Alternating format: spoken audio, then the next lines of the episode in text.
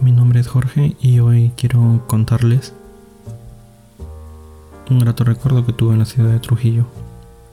El recuerdo más claro, y es algo que extraño actualmente, es la playa de Buenos Aires.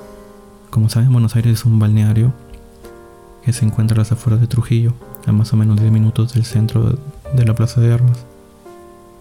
Este lugar hacia los años 2000 se caracterizaba por tener una playa extensa.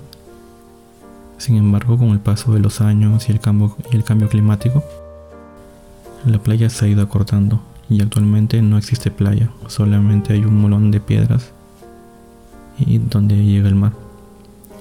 Les cuento esto porque en aquel lugar cuando era niño disfrutaba mucho de los veranos. Íbamos algunos días a la playa durante la semana o casi todos los días y pasábamos unos buenos momentos con mi familia.